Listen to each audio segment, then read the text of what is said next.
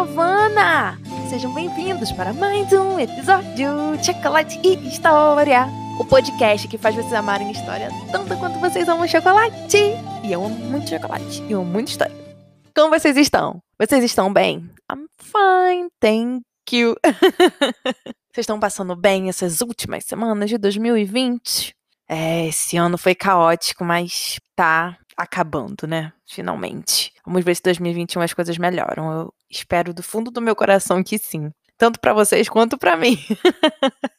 Gente, tô muito animada para fazer esse episódio. Queria dar alguns recados e depois vamos começar logo o episódio. Provavelmente vai ser um episódio mais curtinho, tá? Eu resolvi dividir em dois, mas depois eu explico melhor para vocês no fim do episódio, tá bom? O primeiro recado de hoje é para agradecer a todo mundo, né, que comprou e que já postou os livros nas redes sociais. Estou muito feliz.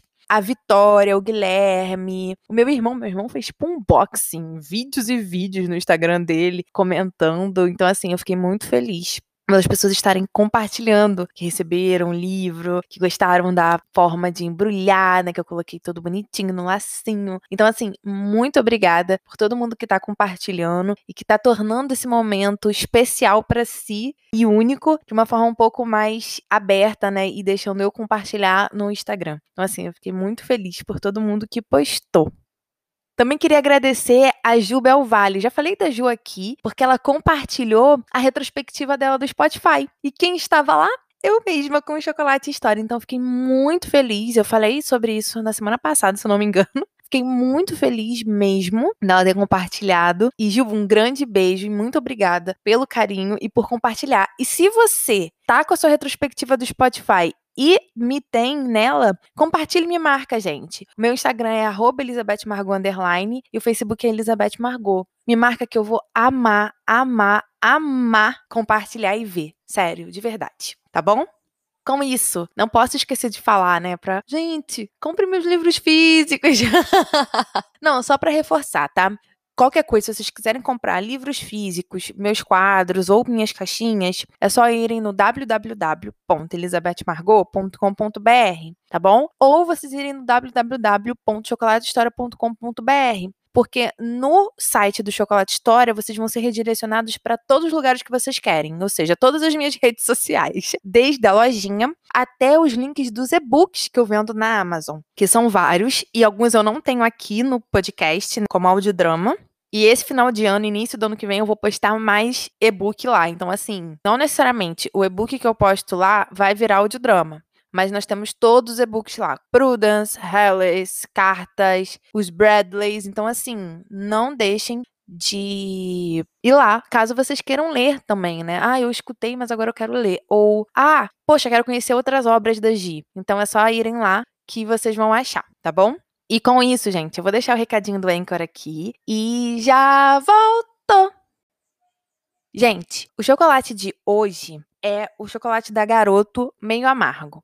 Eu escolhi esse chocolate da Garoto Meio Amargo porque eu tava comendo ele nos últimos dias aí que passaram. Não lembro exatamente o dia. Porém, quando eu comi, eu falei, gente, eu não gosto muito de chocolate meio amargo, né? Na real, eu não gosto erol, assim, né? Principalmente se começar a subir na porcentagem de cacau. Quanto mais doce, para mim, melhor. Mas só que esse eu tava comendo, eu falei, nossa, gostei. Aí ficou com vontade de comer mais, sabe? Porque ele dá um azedinho, ele dá um amargo na boca, só que ele é bastante gostoso e bastante cozy, sabe? Aconchegante. Então eu decidi trazer ele para esse episódio, porque apesar de ser um movimento que vai ser amargo e doloroso para muitas pessoas naquele período, vai ser uma transformação que vai ser boa para elas, sabe? Vai gerar algo bom. Então eu achei legal, porque o chocolate foi exatamente isso, né? Ele foi meio amarguinho, mas ele me trouxe uma sensação boa. Falei, nossa, gostoso comer esse chocolate. E é por isso que eu escolhi o chocolate da garota meio amargo para o episódio de hoje, tá bom? Com isso, vamos começar o episódio de hoje.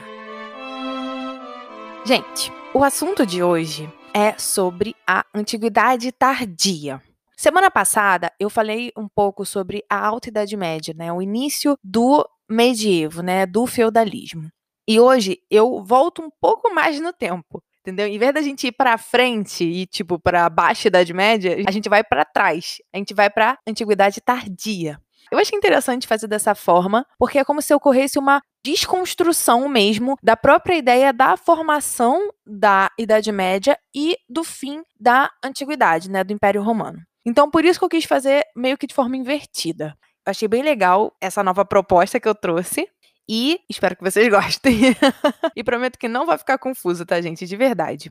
E aí, com isso, eu queria trazer só um ponto bastante específico antes da gente se debruçar sobre todo esse conteúdo que eu trouxe para vocês, tá? Quando eu tô falando de Alta Idade Média, Antiguidade Tardia, todas essas coisas, eu tô trazendo períodos históricos, tá? Processos históricos, movimentos históricos. Eu não estou focando exatamente nos seus acontecimentos. Como assim, Giovana? Por exemplo, no episódio de hoje nós vamos falar sobre a crise do século III eu não vou me debruçar, tipo, detalhadamente sobre essa crise. Eu vou perpassar por ela para mostrar para vocês, no contexto geral, o que, que vai acontecer. Ou seja, eu estou focando no momento histórico, né, no processo histórico, não no fato histórico, tá bom? Na real, a crise do século III não é nem considerada um fato histórico, também é um processo. Porém, eu estou usando essas terminologias para vocês compreenderem que eu posso voltar a falar depois fazer um episódio da crise do século XIII. Aí vocês vão virar pra mim e falar assim: nossa, mas ela já não falou sobre isso? É porque, na real, eu não falei detalhadamente. É isso que eu tô querendo trazer aqui. Eu falei de forma mais geral para poder embarcar todo o termo antiguidade tardia, entendeu? Para depois poder pincelar sobre cada um. Então, é, eu quis trazer isso aqui para vocês entenderem que vai ter momentos em que eu vou ser muito detalhista. Vai ter momentos que eu vou trabalhar processos como esse que eu estou trazendo agora. Mas mesmo assim, quero que fique um pouco claro, eu tento ser o máximo detalhista possível, porque eu gosto de ser assim e eu acho que a história ela é rica em detalhes. E se eu não contar sobre esses detalhes, perde muito da sua magia. Porém, novamente como eu falei, eu tenho que ver a ótica que eu quero trazer para vocês. A ótica de hoje são esses períodos, né, esses processos históricos. Porém, a ótica, sei lá, daqui a dois episódios para frente pode ser unicamente um evento ou uma pessoa, como eu já trouxe aqui várias e várias vezes, tá bom? Com isso, explicando mais ou menos a ideia do posicionamento que eu estou trazendo aqui, vamos falar sobre antiguidade tardia. Então, gente, a antiguidade tardia ela vai ocorrer aproximadamente, ok? Dos anos de 284 a 750 depois de Cristo. Um adeno aqui é que a Idade Média a gente trazendo acontecimentos históricos para delimitar esses períodos, ela começa em 400 e pouquinho depois de Cristo. Então, quando eu já viro para vocês e falo, olha, a antiguidade tardia ela vai mais ou menos até 750 depois de Cristo, eu quero mostrar para vocês que esses processos, eles não são marcados e pontuais. Eles são ondas e movimentos que vão se mesclando e se entrelaçando durante todos esses anos. Por quê? Quando a gente usa antiguidade tardia, a gente está querendo dizer que é o seguinte, bem resumidamente aqui, tá, gente? Que preceitos da antiguidade vão ser encontrados em preceitos medievais. E aí, quando isso acontece, quando une-se esses dois tipos de preceitos, vamos colocar assim, esses conceitos, enfim, essas visões, elas estão unidas, eu consigo visualizar uma antiguidade tardia porque eu tô vendo tanto elementos da antiguidade quanto elementos da nova ideia de mundo, né, que no caso é a medieval.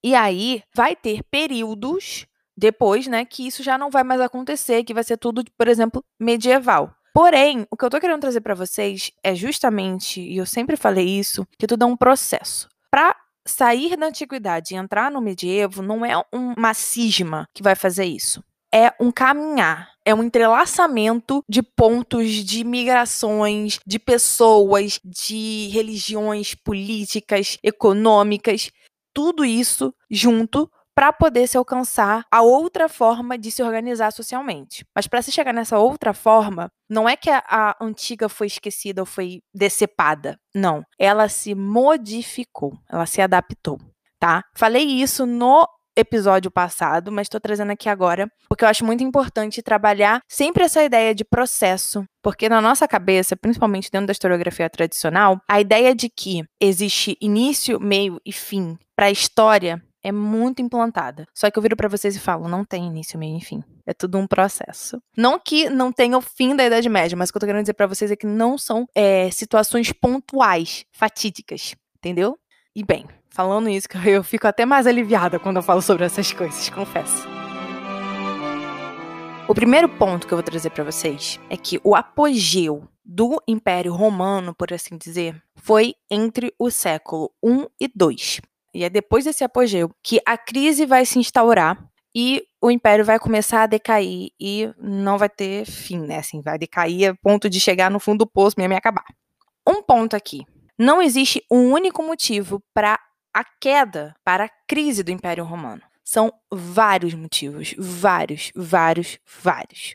E hoje eu não estou falando desse assunto em específico. Eu não estou falando por que, o Império Romano entrou em crise. Eu só estou dizendo para vocês, olha, o Império estava em crise. E aí, que, que a gente tem dentro dessa crise para nos levar para o medievo, né? Para formar essa antiguidade tardia. É sobre isso que eu tô falando com vocês hoje. Porque realmente, trabalhar a crise do Império Romano é um negócio que acho que teria, sei lá, acho que quase uns cinco episódios só sobre isso. Porque são N, N pontos incomuns que criam toda essa derrocada. É uma coisa que eu amo particularmente, porque é ali que a gente vê toda a complexidade das estruturas sociais, bélicas e econômicas que o homem tem capacidade de criar. Porém, é tão complexo que é tipo, vamos com calma.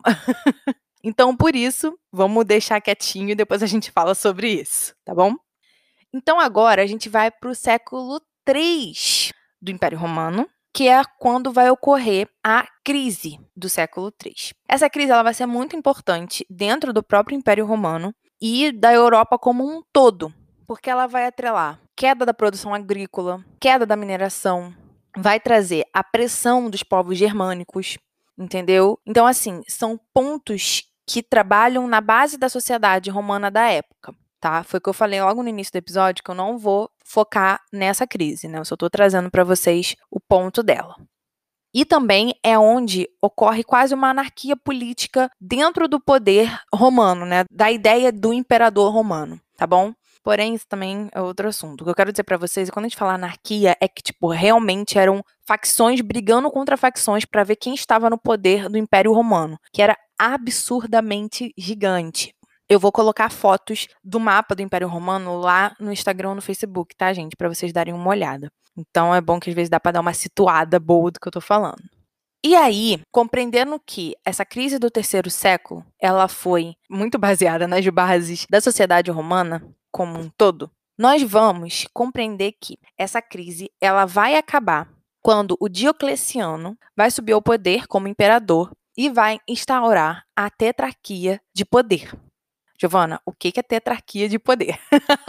então, ela é basicamente o quê? Quatro imperadores. Dois para a parte ocidental e dois para a parte oriental do Império Romano. Então, o Império vai ser dividido em quatro agora, não mais em um, porque um era um imperador que tomando conta de tudo e não estava dando muito certo. Por isso que tinha entrado em anarquia política e N coisas mais. Então, com esses quatro imperadores, sendo dois para o lado oriental e dois para o lado ocidental, nós conseguimos diminuir a falta de poder do império. Como assim? Se você tem uma extensão de terra muito grande e você é a única pessoa que comanda, é difícil você chegar até as pontas com o seu poder. Agora, se você tem uma extensão de terra muito grande e você divide para quatro pessoas comandar, fica muito mais fácil. Então eu consigo alcançar todas as minhas pontas, todas as minhas fronteiras, tá bom? Então isso conseguiu manter o Império Unido. Apesar de parecer que, nossa, tá dividido, né, e tal. Não, isso foi a forma que ele encontrou, dividir para unir. Porque ainda assim era uma única jurisdição, tá? Nenhum imperador dentro dos quatro tinha mais poder que o outro, e eles não eram uma coisa independente. Cada região era por si só. Não, eles eram unidos para poder fazer alguma coisa em tal região, precisava da autorização, por exemplo, do Senado, vamos dizer assim. E isso tinha que acontecer. Então, eles tinham regras a seguir. Então, foi a forma que o Diocleciano encontrou para poder acabar com essa crise. Mas é no século IV e V depois de Cristo que vai começar a ocorrer e por fim, né, vai concretizar o declínio e a queda do Império Romano. E o que, que acontece nesses dois séculos para isso acontecer? Não necessariamente as coisas que acontecem nesse século são pontos negativos para o Império Romano, ok? Ponto é compreender as mudanças sociais que vão estar nesses dois séculos para aí entender que o Império ele já não precisa mais existir, tá? Mas a gente chega lá. A primeira coisa que é muito importante trazer é o Edito de Milão, que vai ocorrer em 313 e vai trazer o catolicismo como universal. Não vai tornar o catolicismo a religião oficial, mas vai dizer que o catolicismo é universal, no sentido de que todos deveriam ser católicos cristãos. Vamos ter o primeiro concílio de Nicéia em 325, que aí vai definir o que é o cristianismo, vai definir o que é a Santíssima Trindade, vai condenar os hereges e os arianos, e vai definir o que é Cristo. Esse concílio de Nicéia, ele é muito importante para as bases da igreja. Vocês estão vendo que eu comecei aqui a falar de questões religiosas, né? Então, é interessante sempre compreender que não tem uma separação. Não dá para eu falar assim, ah, não, agora vamos falar sobre o aspecto religioso. Não. A religiosidade estava tão presente, tão viva naquela sociedade, não tem como eu analisar tudo isso sem trazer ela. E o mais legal disso é que quando a gente começa a trabalhar esses pontos, concílios, éditos, tudo mais que mostram a formação da Igreja Católica, a gente está começando a compreender como vai ser durante o medievo. Porque, como eu falei no episódio passado, a Igreja Católica é o órgão, vamos colocar assim, administrativo mais forte do medievo. Então, eu trazer para vocês, olha, nesse período ela está se formando, ela está colocando as bases, é a mesma coisa que falar para vocês assim, olha, ela está se preparando, porque no medievo ela vai dominar. Entendeu? Tipo isso. Aí, em 380, com o Édito de Tessalônico, o Império Romano vai virar cristão católico, tá? E aí, oficialmente, o Império vira católico. Um ponto importante aqui é que isso não significa que todo mundo do Império virou. Até porque se você olhou o mapinha do Império, aquilo é gigante. Vai até o Egito, por exemplo, mais até, mas enfim. Então, não é bem assim. Viramos católicos oficialmente, agora todo mundo vira. Não. Tá? E muita gente que vai se converter vai se manter atrelado às ideias e preceitos politeístas, tá bom? Então, assim, é um processo. Só porque diz no documento que foi oficialmente, não significa que na sociedade ocorreu assim de uma hora para outra. E é a mesma coisa aqui com essa questão do catolicismo virando religião oficial. A literatura religiosa ela vai ganhar muita força nesse período, tá? Muita força em termos tanto de produção quanto de leitura.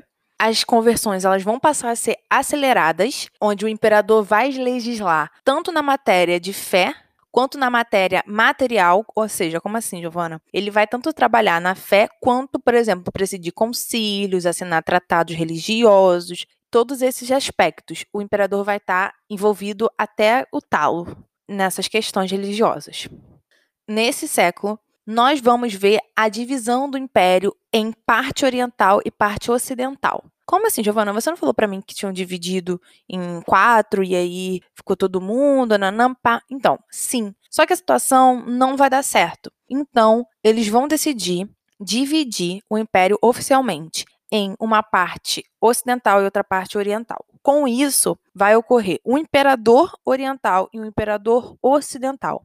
Um não é maior que o outro, porém, a divisão do império cria-se um ponto onde começa a se aberar entre somos iguais ou eu mando e você não, tá? Mas isso a gente vai conversar mais para frente, tá bom? Temos também nesses séculos, né, 4 e 5, os fodeus. O que significa isso, gente? São pactos que o Império Romano vai fazer com tribos germânicas, que estão fazendo já incursões no território romano. A gente vai falar mais sobre isso para frente. Esse tratado, esse pacto, vai fazer com que o Império Romano e as tribos germânicas se autorizassem a ter a população circulando pelas terras um do outro. Como assim? As tribos germânicas agora podem circular dentro do império e quem não é do império pode circular nas tribos germânicas. É basicamente isso. Nós vamos ter também, nesses séculos, né, no século IV e no século V, povos não romanos, né, que chamamos de bárbaros, que vão compactuar com o imperador, como, por exemplo, os visigotos. Eles vão fazer alianças com o imperador e vão passar a ficar nas fronteiras romanas e as protegerem de povos bárbaros, né, de outros povos que a gente engloba como bárbaros, mas temos que dar certas limitações a esse termo, mas aí a gente conversa depois, de que é o seguinte, tinha esses outros povos bárbaros que não faziam acordo com o império e que iam para cima mesmo para invadir. Então, quando o império começa a fazer pacto com esses povos, por exemplo, como os visigotos, ele cria uma força para ele, porque ele precisa de ajuda, ele não, não tá conseguindo sozinho manter as fronteiras. E aí ele faz esses tipos de pacto. Falando um pouquinho sobre esses bárbaros. Gente, esse nome bárbaro, ele vem da ideia de que tudo que não é romano. Porém, a ideia do bárbaro é de barbaridade, né? De ser algo que não tem cultura, que não tem educação, que é pré-histórico, sabe? Todos esses, todos esses preceitos de primitivo, eles colocam nesse termo bárbaro. Acabou que o termo ficou, e aí é, é, o que temos. Mas o que eu quero trazer para vocês é que quando eu falo bárbaros, eu estou englobando zilhões e trilhões de povos nórdicos ou não nórdicos, tá? Dentro dessa mesma categoria. Porque eram povos que não eram romanos. Por isso que eu falei nórdicos e não nórdicos. Porque existiam outros povos que ficavam ali, por exemplo, na Península Ibérica. Isso aí é né, para outro episódio. Mas o que eu tô querendo dizer para vocês é isso. Então, por exemplo, nós temos os visigodos, nós temos, sei lá, os celtas, os anglo-saxões, nós temos assim N, N, N povos que vão ser chamados como povos bárbaros. Porém, são diferentes, tá? Um pode brigar com o outro, um faz pacto com o império, o outro não. Um é, até fala, olha, tem uma boa relação com o império, o outro só quer invadir.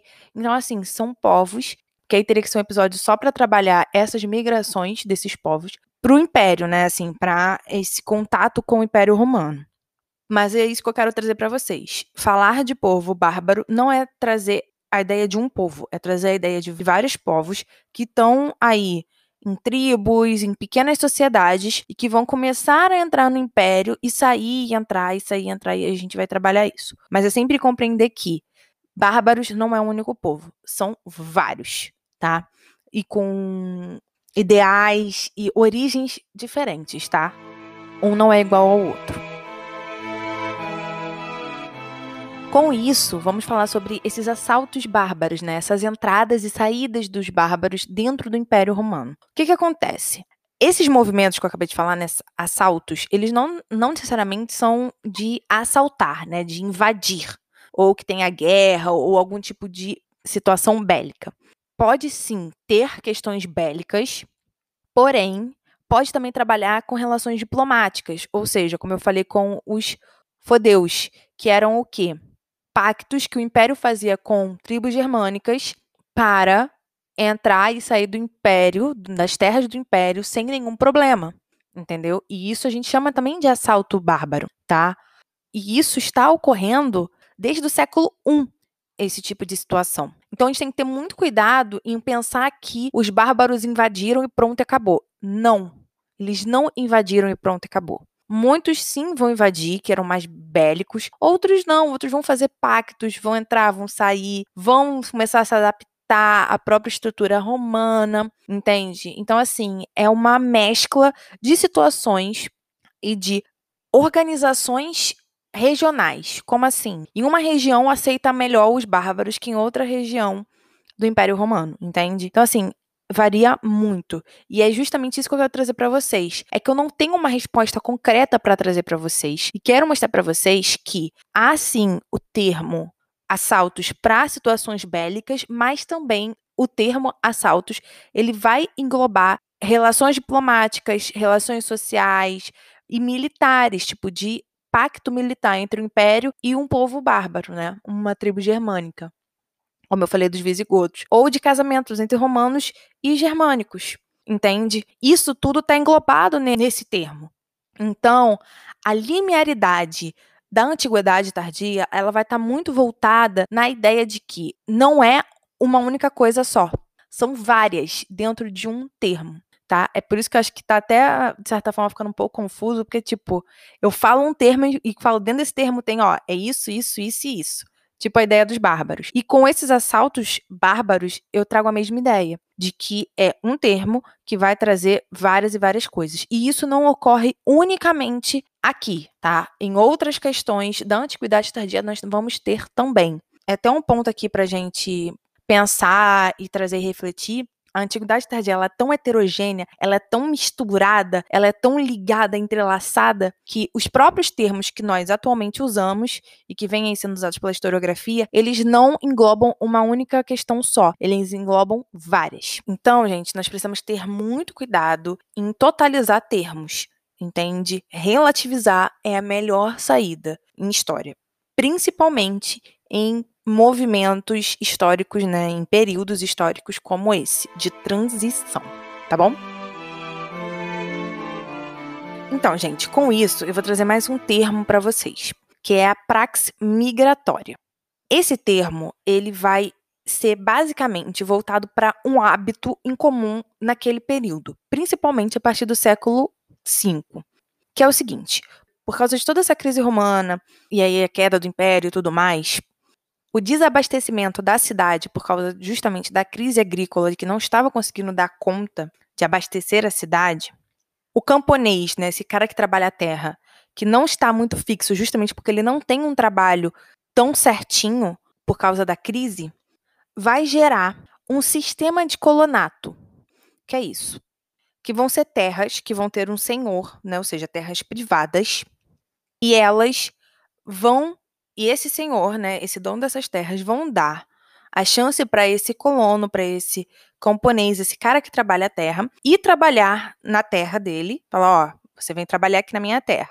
E aí, o pagamento desse trabalho vai ser parte da produção que o camponês, né, que o agricultor está fazendo, vai ser proteção, vai ser lugar para morar. Então, a gente começa a compreender esse sistema de colonato até como um embrião dos sistemas que nós vamos ter no medievo. Porque tá tudo caindo, cidade não está sendo bem abastecida, bárbaro invade daqui, o outro invade lá, aí não, exército romano chega para tentar barrar, administração política tá uma merda, tá tudo indo para as cucuia. Então o que, que ele vai fazer? Ele vai buscar a segurança dentro dessas propriedades privadas. Quando eu falo ele, eu tô falando desse homem normal, comum, que tá vendo que a administração imperial tá indo as cucuia e não tem o que fazer. Então ele tem que procurar a segurança dele. E onde que ele vai achar isso? Ele vai achar no senhor, né? No senhor da terra privada, a qual ele vai trabalhar e em troca vai ter alimento e segurança e tudo mais. Um ponto importante aqui é que essa praxe migratória não necessariamente vai ser feita unicamente disso, tá? Ela vai simplesmente, por exemplo, ser feita de comerciante de sapato na cidade tal, pegando a família dele e indo morar no campo, não necessariamente com a segurança de um senhor da terra, tá? Então, quando a gente diz praxe migratória, né, essa ideia de migração, é que agora as cidades elas estão começando a ser abandonadas. Não significa que as cidades vão acabar, tá, gente? Não acaba. Porém, elas vão perder bastante força justamente pela falta de segurança e de administração política que não vai ter mais com essa queda e essa decadência do Império Romano, entende? Então nós conseguimos compreender que na praxe migratória nós temos esse movimento de saída, né, de busca por outra coisa, né, ou seja, por uma nova terra, por um novo tipo de trabalho, mas também dentro dela nós, nós temos esse sistema que vai ser formado como o colonato, tá bom? E aí, gente, com isso eu trago para vocês a própria queda do império em si.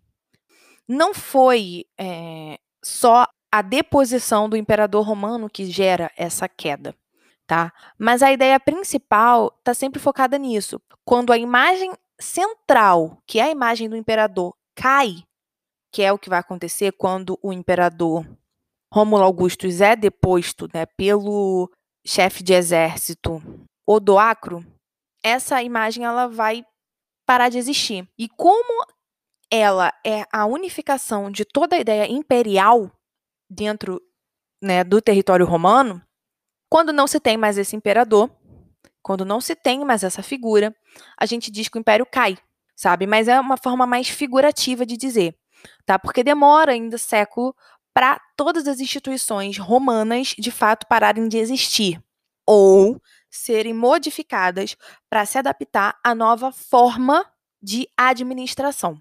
Vocês conseguem compreender isso? Então, é dessa forma que eu vou terminar o episódio de hoje, em termos factuais, vamos dizer assim. Porque agora eu vou entrar na questão historiográfica e aí eu não vou trazer mais fatos, mais acontecimentos. Porque é a partir desse ponto né, que eu estou falando para vocês. O imperador cai, né, a figura central cai, mas as instituições elas vão perdurar, algumas vão acabar e outras vão se modificar. E é a partir dessa ideia de modificação, que é o que a gente vai trazer com a própria Igreja Católica, que eu vou começar a parte 2, tá? Que vai ser semana que vem. Dando esse ponto aqui, eu quero falar agora para vocês só da parte mais historiográfica. Agora que eu quero trazer para vocês a questão mais historiográfica, vamos entender quem traz muito esse termo de antiguidade tardia.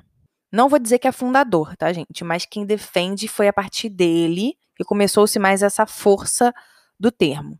É o historiador Peter Brown, na obra dele chamada The World of Late Antiquity, que foi escrita em 1971. Ele vai revisar e questionar a visão do historiador inglês Edward Gibbon, que viveu no século XVIII, ou seja, 1700 e bolinha, tá? Então tem bastante tempo esse outro historiador. E o que que o Edward Gibbon defende? Ele defende essa ideia, né, de cultura árida, de bárbaro, de alguém que é pré-histórico, sabe? Que não tem nenhum tipo de formação. E esse Edward Gibbon, ele defende a ideia de invasão. Isso é um ponto muito importante aqui, gente. Invasão. Para ele, a queda do Império Romano se deve às invasões, ou seja, entradas forçadas bélicas de povos bárbaros, germânicos e etc., dentro do território romano. Aqui a gente traz a própria ideia do acaso, de que isso ocorreu pelo simples fato do acaso e que vai gerar aí então o declínio europeu, ou seja, onde a Europa ela vai cair, ela vai decair até ressurgir na Idade Moderna. Essa é a ideia que o Edward Gibbon nos traz e que ficou aí por bastante tempo é, reforçando a própria ideia da Idade Média como algo escuro, né, como a Idade das Trevas. O Peter Brown ele vai revisar isso e questionar no aspecto de que, para ele, não foi invasão, foi migração. Esse termo nos traz o seguinte: foi uma escolha daquele povo de migrar para tal localidade, seja o povo bárbaro entrando no território romano, seja romanos indo para territórios bárbaros, tá bom? Então, para ele, a ideia principal né, dessa antiguidade tardia é essa, desses processos migratórios entre os povos, com a ideia de que nós vamos ter uma recuperação gradativa do Ocidente. Porque, como assim, Giovana, recuperação gradativa? Pensa que a Europa Ocidental estava saturada demais inchada demais. Não tinha mais para onde ir, não tinha como se manter. Então ela quebra, né? Ela cai, ela declina, que é com a queda do Império Romano. E aí, com esses movimentos migratórios, ela vai voltar a se recuperar, porém de uma forma diferente, que vão ser com rearranjos políticos e que vão ter a maior característica, que é uma característica até de fato medieval, que vai ser arranjo político negociado, entende? Um pacto. A gente vai ver muito isso em suzerania e vassalagem, porque querendo ou não, suzerania e vassalagem é um pacto, é um negócio entre o cara que é maior e o outro que é menor. Entende? É essa aliança que eles vão trazer apenas com negociação e pacto. E é isso que a gente vai ver perdurando durante toda a Idade Média. E é assim que o Peter Brown e vários outros historiadores vão começar a remodelar toda essa historiografia que traz a queda do Império Romano como a degradação de uma Europa, né? Como se o Império Romano acabou, a Europa foi para as cucuia de vez e só vai renascer na modernidade. Aqui ele fala que não. Ele fala assim, olha, o Império Romano ele se destroçou, isso a gente está vendo, todas as instituições estão se destroçando E aí, com esses processos migratórios, nós vamos conseguir ver uma recuperação da própria Europa, que agora vai se reorganizar política, social e economicamente de forma diferente, que é através de acordos políticos, laços, alianças entre um e o outro, não mais no aspecto político romano, né, que o romano trouxe.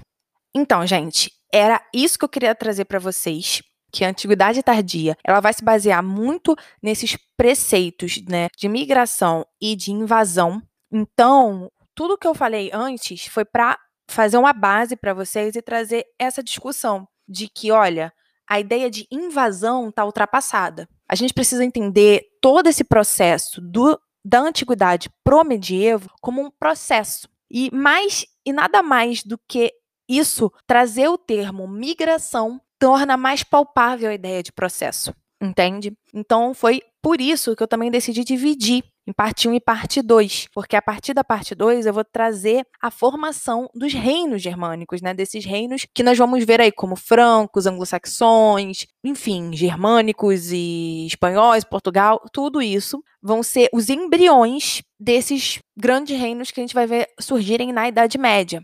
Então, é isso que eu vou trazer para vocês na parte 2 semana que vem, que já tá aqui prontinha para fazer. Então, aguardem ansiosos, porque eu tô muito animada para fechar essa ideia com a formação dos reinos, desses embriões para as grandes monarquias europeias que nós vamos ver formando-se na Idade Média. E eu tô muito animada. Então é isso, gente. Eu espero que vocês tenham gostado do episódio de hoje um episódio mais dinâmico, acho que até um pouco mais curto, mas eu preferi dividir para também fazer vocês compreenderem devagar, sabe? Porque apesar de ser de uma forma mais rápida que eu trouxe, ainda assim são termos e elementos complexos, sabe? Que quebram muitos dos nossos paradigmas é, históricos, né? Que nos foram ensinados. Então, assim, eu trato com bastante cautela esse tipo de assunto historiográfico, sabe? Porque realmente eu sei que dá um nó, assim, dá um nó. E eu gosto, eu amo, amo quando dá um nó, porque aí a gente vai desfazendo o nó e vai compreendendo muita coisa.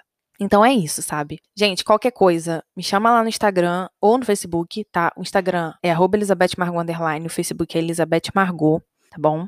Tem meus livros físicos, caso vocês queiram comprar, que é no www.elizabethmargot.com.br ou ir no www.chocolatehistoria.com.br, que lá vai te direcionar para todos os meus links na internet. Então fica muito, muito mais fácil.